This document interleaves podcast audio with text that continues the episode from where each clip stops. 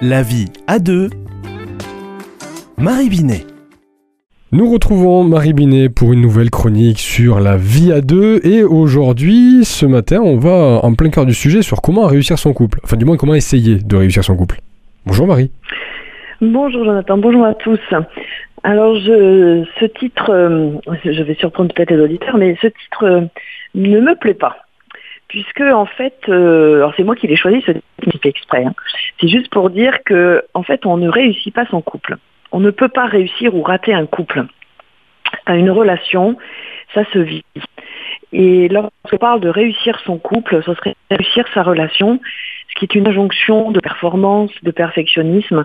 Et on sait très bien que dès qu'on parle d'humain, et dans la relation on parle surtout de l'humain, eh bien on est sur quelque chose de très mystérieux, d'infini, euh, d'assez unique, et qui du coup euh, demande d'être euh, en mouvement permanent. Et c'est pour ça que c'est difficile de parler d'une réussite. On peut avoir des sensations d'échec, parce qu'on se sent démuni, parce qu'on se sent impuissant, parce qu'on a l'impression de ne pas pouvoir avancer, de ne pas pouvoir donner ou recevoir ce qu'on attendrait. Mais ce sont, ce n'est pas forcément l'échec de la relation. La relation, elle, elle est alimentée par ce que chacun peut y donner et elle peut être ralentie, elle peut être malade parce qu'il y en a un des deux ou les deux qui ont du mal à s'y sentir bien ou parce qu'eux-mêmes, personnellement, individuellement, ne se sentent pas bien.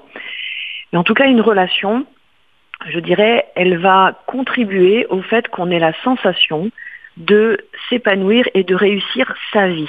C'est-à-dire que le couple, qui n'est pas le tout de notre vie, est un des lieux où nous pouvons grandir, nous épanouir grâce à l'autre, avec l'autre.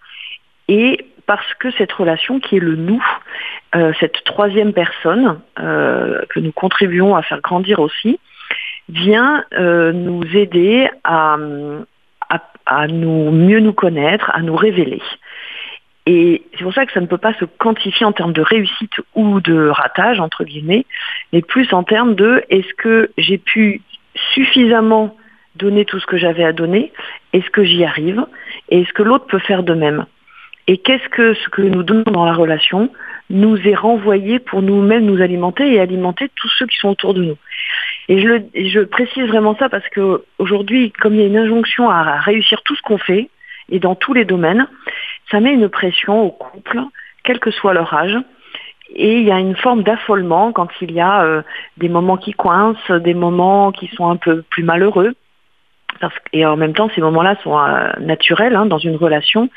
Et de se dire, mais comment on va faire? Il faut qu'on réussisse.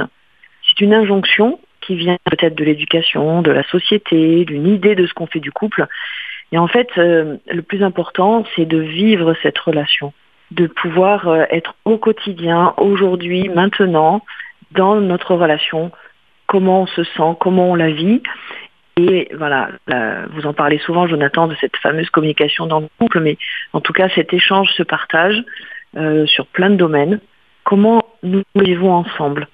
Et est-ce que ce serait ça la réussite? Je ne sais pas, mais en tout cas, c'est l'amour, ça ne se réussit pas. L'amour, ça se vit. Et il ne faut pas céder à la pression. Exactement. Eh bien, merci beaucoup Marie pour euh, cette chronique. On vous retrouve la semaine prochaine? À la semaine prochaine.